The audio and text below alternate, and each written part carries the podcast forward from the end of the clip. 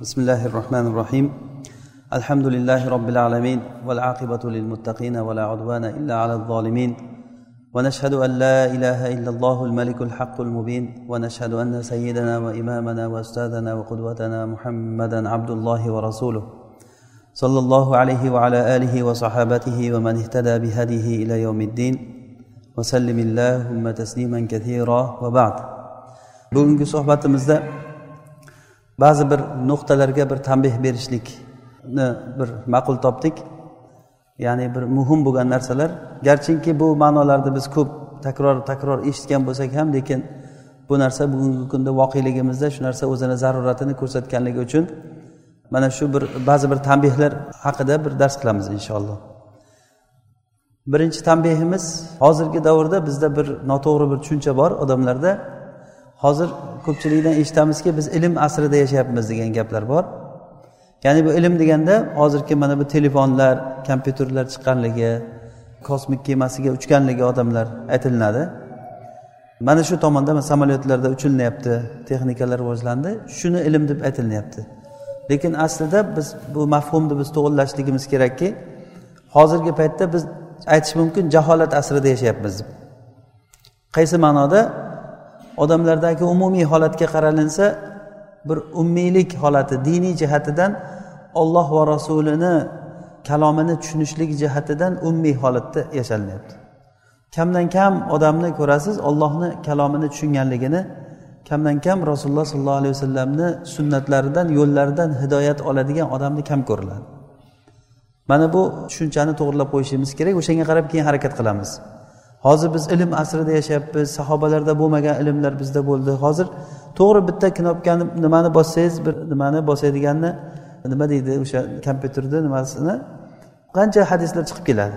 Lekin o'sha turishingiz bilan o'sha kirib ketadi hammasi.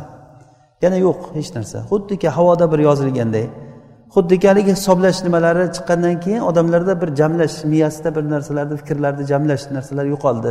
Qo'shish ayirish degan narsalar hisoblashlar bu savodsizlikka olib keldi. Xuddi shunday shar'iy ilmlarda ham qanchalik e, bu narsalar kompyuterlar bular rivojlangan sari lekin odamlarni qalbidagi ma'lumotni sobitligi yo'qoldi. Sobit ma'lumotlar yo'qoldi. Mana bunga biz tolib ilmlar xosatan bunga e'tibor berishligimiz kerak. Kitob o'qish degan narsa kamayib ketdi. Kim o'qisa o'sha nimalardan o'qiydi? Internet sahifalardan o'qiymiz. Kitoblardan o'qishlik degan narsa yo'qolib ketdi. Lekin shayxlarni tavsiyasi kitobdan o'qish kerak. Bu birinchidan. Ikkinchidan yozish yo'qolib ketdi. Tolib ilmlarda yozish degan narsa kam. Ilgarilari talabalar yozgan. Shayxni og'zidan nima chiqsa yozgan. Hattoki tur yo'qol bu yerdan desa shayxim tur yo'qol deb aytdi deb yozib qo'yar ekan. Shunchalik darajada yozgan. Hamma narsani yozgan. Xuddiki abdulloh ibn muborak aytganlaridek ayyuha tolibi ilmi iti hammad ibn zaydi fastafid ilman va hilman summa qayyiduhu bi qaydi.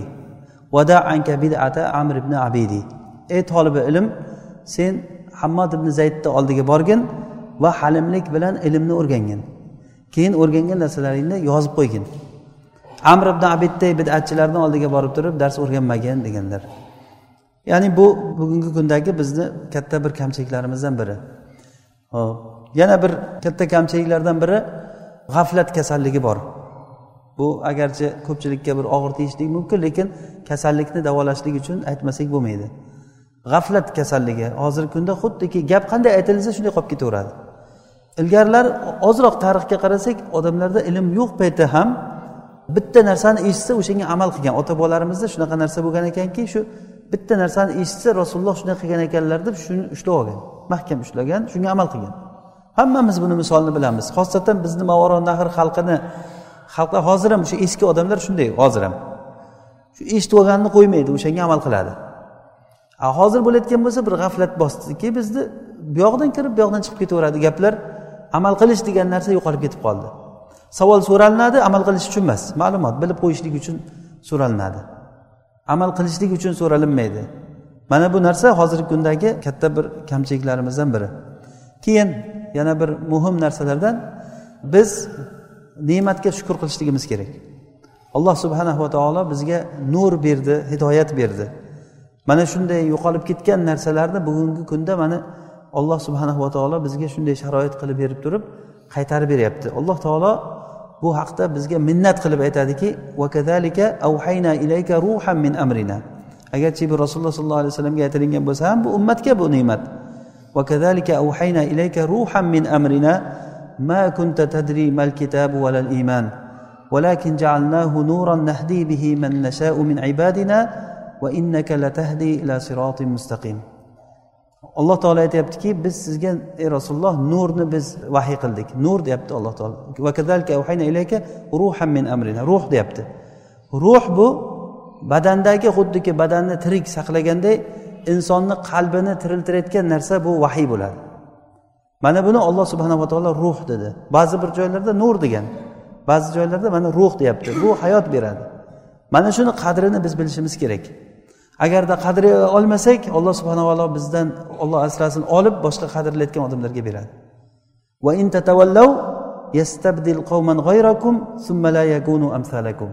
Agar sizlar bo'yin topilayotgan bo'lsalaring bu bizga xitob qilinyapti mana shu.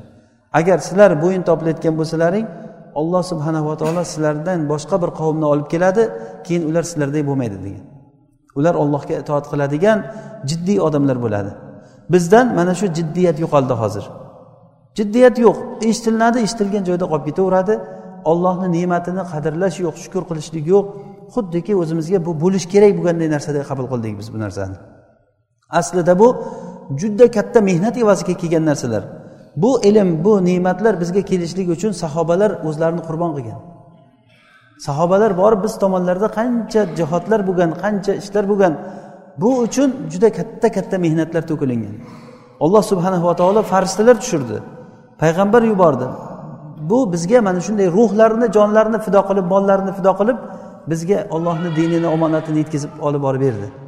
Biz buni qadrlashligimiz kerak. Alloh taoloni ne'matiga shukur qilishligimiz kerak. Va alloh taologa biz taqvo qilishligimiz kerak.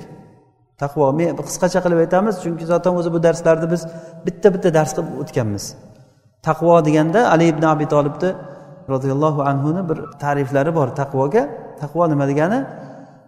Olloh subhanahu va taolodan alloh taoloni ya'ni ollohni qalb bilan zikr qilish eslash va olloh vahiy qilgan narsaga amal qilishlik va qiyomat kuniga tayyorlanishlik. Qiyomat kuniga tayyorlanishlik uchun odam zulmlarni ketkazish kerak o'zidan. Xuddiki hozir o'laman. O'ylangki hozir o'lasiz hozir xuddiki unga bir o'lim farishtasi kelib turibdi joningni olaman deb nima qilishingiz kerak? Mana shu paytda qilayotgan ishingiz mana shu taqvo bo'ladi. Ya'ni al xavfu minal jalil val amalu bit tanzil val istidadu liyomir rahil. Taqvoni shunday ta'rif berganlar. Ya'ni alloh taolodan qo'rqish va ollohni shariatiga amal qilishlik va qiyomat kuniga ketish kuniga tayyorlanishlik degani.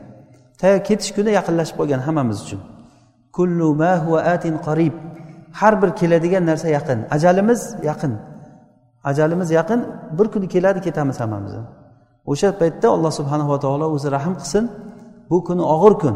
Ya'ni qabrda yotishlikni o'zi o'ylab ko'ring. Qabrga borganda bir kun qabrda yotishni o'ylab ko'ring. O'shanda qabrda nimani so'raydi bizdan? Hozirgi kunda agarda qabrdagi odamni tiriltirsa hozir bizdan oldin o'lib ketgan kishilarni alloh rahmat qilsin.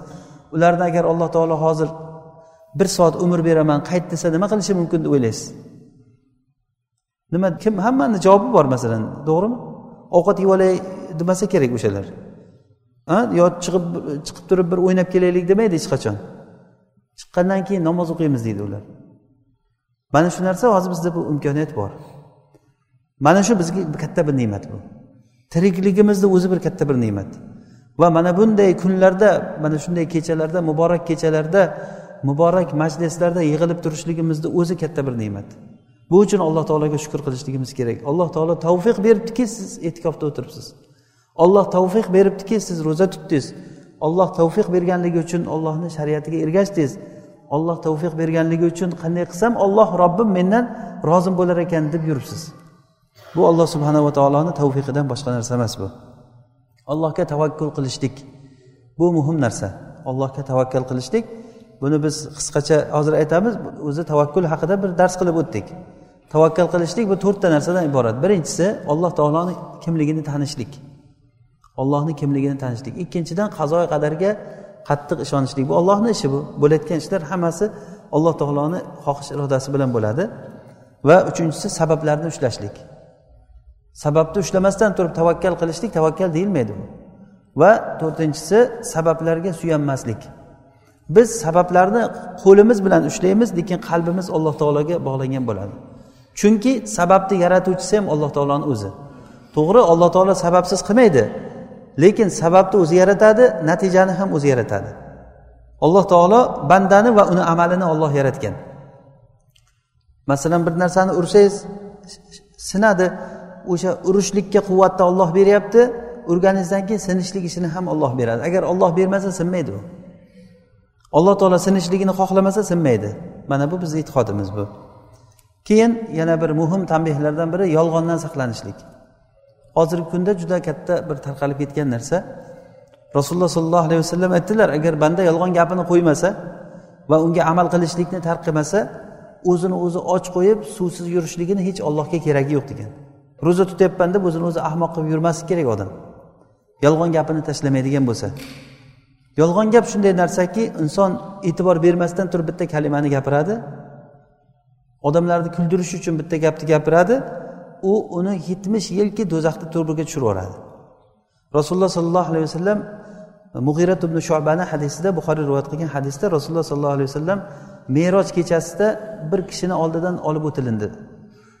Ya'ni rasulullohni merojga olib chiqib ketayotgan paytda bir kishini oldidan olib o'tilindi. U odam shunday chalqanchasiga yotgan edi. Osmonga qarab yotgan edi. Bir farishta kelib turib qo'lida katta temir omburi bor. O'sha bilan og'zidan tiqib turib og'zini yirtyapti qulog'iga to bu gardanigacha yirtib boryapti. Keyin burnidan tiqib burnini yirtyapti. Ko'zidan tiqib ko'zini yirtib tashlayapti. Keyin bu tomoniga o'tib bu yog'ini yirtyapti. Bu yog'ini yirtib bo'laman deguncha bu tomon tuzalib qolyapti. Keyin bu yoqqa o'tib bu yoqni yirtsa bu yoq tuzalib qolyapti. Rasululloh ko'rib turib subhanalloh bu kim bu? Nima ish qilgan bu? Bu barzax hayotida ya'ni qabr azobida bo'layotgan narsa to qiyomatgacha mana shu azoblanib yotadi qiyomatda yana olloh biladi nima bo'lishini. Mana shunday azoblanayotganligini ko'rib bu kim bu? deganda bu yolg'onchi odam deganlar ya'ni hadisni ma'nosini aytyapman men. Yolg'on gapiradigan odam degan. Alloh subhanava taolo qur'onda sayaqulu sufaha nas ma vallahum an qiblatihim allati kanu alayha oyatida ya'ni rasulullohga musulmonlarga qibla o'zgargandan keyin baytul maqdisdan kabaga qarashlik buyurilgandan keyin odamlarni ahmoqlari ya'ni ahmoqlari yahudlar va boshqa atrofdagi ahmoqlar bular kechagina bu yoqqa qarab namoz o'qiyotgandi endi nimaga bu yoqqa qarab qoldi deb gapiradi. Deb aytyapti alloh taolo. O'sha gapirgan odamlarni safihlar deb ismlayapti.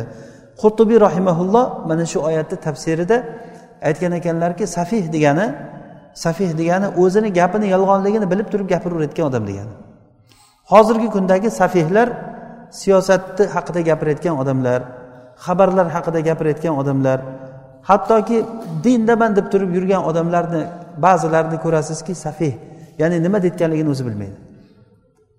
Diniy ishlar xuddiki bir oylik olib ishlaniladigan bir vazifaga aylanib qolgan. Diniy ish o'shanaqangi vazifaga aylanib qolgan.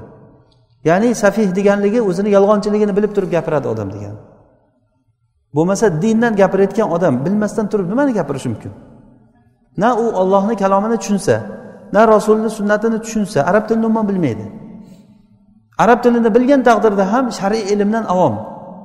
Hech narsani bilmaydi. Gapidan o'zi ma'lum hech narsani bilmaydi. O'sha odam dindan gapiradi. Mana bu odam safih deyiladi. Shuning uchun ham ta'lim olishlik bizga buyurilgan narsa. Kim agar dinda gapirsa ilm bilan gapirsin. Dindagi ishlarda gapirishlik bor. Dinda gapirishlik bor va ollohni diniga da'vat qilishlik bor. Ollohni diniga da'vat qiluvchi odam albatta ilmli bo'lishi kerak. Nimaga da'vat qilayotganligini bilish kerak. Rasululloh sollallohu alayhi vasallam manhajlarini bilish kerak. Mana bu bizni keyingi tanbehimiz bu. Ya'ni da'vatchi kishi nimaga da'vat qilayotganligini o'zi bilishi kerak. O'shaning uchun biz ta'lim olishimiz kerak. Alloh taolo aytadiki fasalu ahla zikri in kuntum la ta'lamun. Agar bilmaydigan bo'lsanglar ahli ilmlardan so'ranglar degan. O'zini bilmaganligini so'rab so'rab o'rgangan odam olim bo'ladi. Buxoriy rahimalloh rivoyat qilgan hadisda jobir ibn abdulloh roziyallohu anhudan aytadilarki biz bir kuni safarga chiqdik. Jobir aytyaptilar. Bir kuni safarga chiqdik safarda ketishimizda bir sherigimizni bir kishiga boshiga bir tosh tegib boshi yorildi degan. Keyin uxladi uxlagandan keyin ehtirom bo'lib qoldi u kishi ehtirom bo'lib turgandan keyin keyin nima qilay men? Ehtirom bo'lib qoldim ya'ni g'usul vojib bo'lib qoldi menga. Deganda tayammum qilsam bo'ladimi desa u kishi sheriklari aytdilar jobir va boshqa sheriklari senga hech qanaqangi tayammum qilishlikka ruxsatni bilmaymiz g'usul qilishing kerak sen. chunki suv topolmasanglar tayammum qilinglar degan alloh taolo mana oldimizda suv turibdi yuvin degan. Havo sovuq bo'lgan. Yuvingan keyin u kishi halok bo'lgan o'shanda vafot etgan. Shu yuvinishligi sababli dunyodan o'tgan. Qaytib kelganlaridan keyin rasulullohga aytib berganlar mana shunday bo'ldi degandan rasululloh aytdilarki qotaluhu qotalahumulloh ular o'ldiribdi birodarini olloh o'ldirsin ularni degan. Halla saalu ida jahilu. Agar bilmasalar so'rasalar bo'lmaydimi? Johilni shifosi so'rash deganlar. Ya'ni jaholatni nimasi davosi bu so'rash degan. So'rab so'rab odam o'rganadi dinini. Chunki bu so'rashlik orqali biz dinimiz o'zimizga najot topayotgan narsani o'rganamiz biz. Mana bu bir muhim bir tanbeh biz uchun. Yana bitta tanbeh bizga olloh va rasuli tarafidan ilm aytilingan paytda uni qanday qabul qilishligimiz juda muhim narsa. Bu o'zi birinchi tanbehda g'aflat haqida gapirib o'tdik. Va o'shanga o'xshagan narsa bu ham. Ya'ni olloh va rasuli tarafidan bir gap aytilingan paytda siz shunday qabul qilingki shuni shu meni nojotimga sabab bo'lishi mumkin shu gap deb turib qabul qilish kerak. Vallohi mana shu ma'noni tushungan odamlar hech qachon olloh va rasulini kalomi aytilingan paytda bir biri bilan gaplashib o'tirmasa kerak. G'ofil kishilar bir biri bilan gaplashib o'tiradi va hech bir boshini ko'tarib bir narsaga qaramaydi. Na kitob o'qiydi na zikr qiladi. Chunki kitob o'qish uchun zikr qilish uchun ham o'zi ozroq ilm bo'lishi kerak odamda. O'zi ilm halqalarida o'tirgan paytda ilm o'zi ilm halqalariga kelmaydi o'zi ko'pchilik odamlar.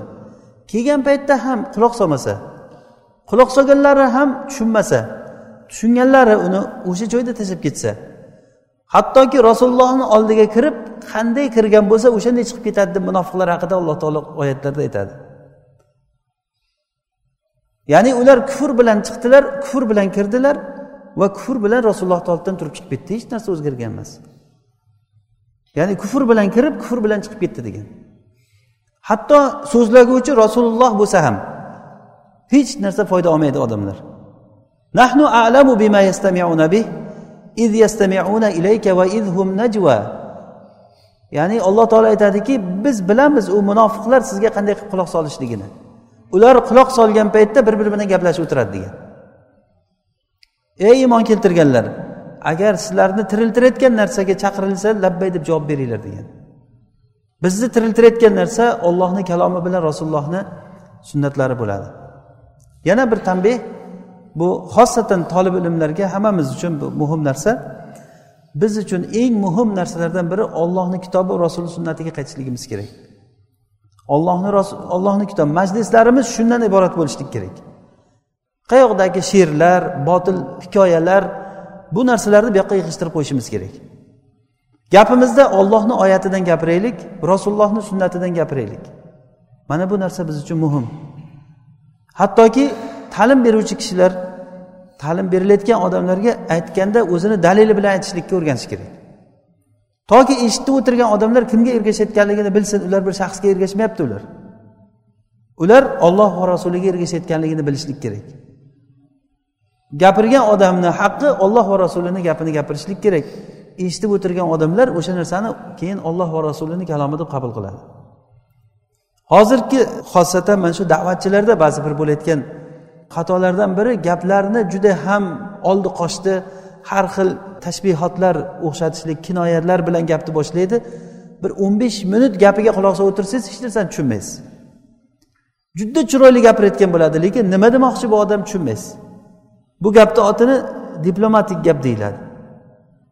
Ya'ni mavqif ochiq emas sarih emas. Gapiradi gapiradi gapiradi gapiga odam tushunmaydi. Nega bunday qilib gapiramiz? Maqsad nima? Maqsad odamlarga nur odamlarga bir ruh alloh taolo tushirgan shu vahiyni yetkazishmi? Yetkazishlik juda ham sodda bo'lishlik kerak. Rasululloh sollallohu alayhi vasallam bir majlisda o'tirsalar suhbat qilsalar sanoqli gaplarni gapirardilar va takror takror gapirardilar. Takror gapirishlik bu ma'lumotni qalbga sobit qiladi. Ko'p takror eshitishligimiz va takror bir narsani gapirishligimiz qalbga ma'lumotni sobit qiladi. Mana bu narsa muhim bir tanbehlardan va yana biz haqda sobit turishligimiz kerak. Alloh subhanava taolo bu bergan haqda sobit turishligimiz kerak. Rasululloh sollallohu alayhi vasallamdan ibn moja navvos ibn saman roziyallohu anhudan rivoyat qilib aytadilar. Rasululloh sollallohu alayhi vasallam aytdilarki har qanday qalb alloh taoloni ikkita barmog'ini orasida bo'ladi degan. Ya'ni alloh taoloni ikkita barmog'ini orasida bo'ladi agarda alloh taolo uni xohlasa to'g'irlaydi xohlasa uni adashtirib yuboradi degan. Bu nihoyat darajada bundan keyin biz xotirjam bo'lishimiz kerak emas bo'lgan hadis bu. Har qanday qalb alloh taoloni barmog'ini orasida bo'ladi. Xohlasa alloh taolo uni to'g'irlaydi xohlasa uni zay qilib adashtirib yuboradi olloh mezon tarozi ollohni qo'lida. Al mizan biyadir rohman ya'ni rohman ismi bilan aytgan rasululloh sollallohu alayhi vasallam. Mezon alloh taoloni qo'lida xohlagan kishini ya'ni ba'zi bir qavmlarni yuqoriga ko'taradi ba'zi qavmlarni yerga uradi degan. Kim aziz bo'laman desa olloh bilan aziz bo'ladi. Olloh xor qilgan kishi ikki hayotda ham hech qachon ikki dunyoda ham u odam aziz bo'lmaydi. Izzat ollohdan shuning uchun ham bizga izzatni xohlaymiz. Biz yaxshi yashashni xohlaymiz. Hammamiz xohlaymiz buni. Inson tabiati o'zi yaxshi yashashni xohlaydi.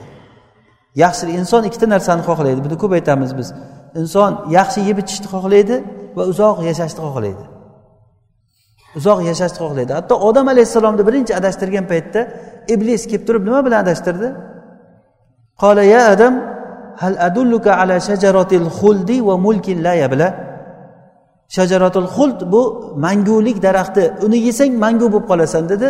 Va ikkinchisi mulkin la yabla hech tugamaydigan mulk. Bu odamni shahvati. Mana shu ikkita narsa. Uzoq umr ko'rishlik va yaxshi foydalanishlik. Hamma narsam bo'lsin degan. Uzoq umr ko'rishlik yaxshi narsalarga ega bo'lishlik hammamizni orzuyimiz lekin buni yaxshi bilib olaylikki bu ollohni qo'lida bu. Buni har biriga ollohni qo'lidagi narsaga hech qachon odam boshqa yo'l bilan yetib bo'lmaydi bitta yo'l alloh taoloni rozi qilishlik bilan yetib borasiz. Bu dunyoni narsasiga birinchi borgan odam olishligi mumkin. Mana bu yerga hozir bir narsani qo'yib qo'yib kim birinchi kelsa o'shani oladi desa butun to'palang qilib turib odamlar kelib kim zo'r bo'lsa o'shani olishligi mumkin. Lekin ollohni huzuridagi narsani unday qilib olib bo'lmaydi. Ollohni huzuridagi narsa unga loyiq odamga beriladi. Mana shunga loyiq kishilardan bo'laylik. Alloh subhanahu va taolo qalblarimizni isloh qilsin. Yana bir muhim narsalardan biri bizni asosiy e'tibor qaratayotgan narsamiz tavhid bo'lsin. Tavhid shu manhajimiz tavhid atrofiga qurilgan bo'lishlik kerak. Shu isloh bo'lsa hammasi isloh bo'ladi. Rasululloh sollallohu alayhi vasallam muaz ibn jabalni yamanga yuborish paytida aytdilarki innaka sataqdamu qavman ahli kitob sen ahli kitob bo'lgan odamlarni oldiga boryapsan. Birinchi bo'lib turib ularni la ilaha illalloh muhammadu rasululloh deyishlikka chaqirgin dedilar. Agar ular shunga javob bersalar ularni namozga chaqirgin va keyin keyingi hukmlarni keyin aytib berganlar. Demak biz mana shu manhajda sobit bo'lib mana shunday mahkam turishligimiz kerak. odamlarni hammasini majburlab dinga kufrga ketib qoladigan qilib turib chaqirmasligimiz kerak. Ya'ni ollohni tanitishligimiz kerak odamlarga. Mana bu bizni barakamiz bizni rahmatimiz mana shu bo'ladi. Alloh subhanava taolo bizga foydali ilm bersin. Inshaalloh bu suhbatimizni hali davomi bor. Alloh taolo o'zi tavfiq bersin. Alloh taolo foydali ilm bersin darslarimizga baraka bersin. Alloh taolo davomiy qilsin. Subhanakallohu bihamdik. Nashhadu an la ilaha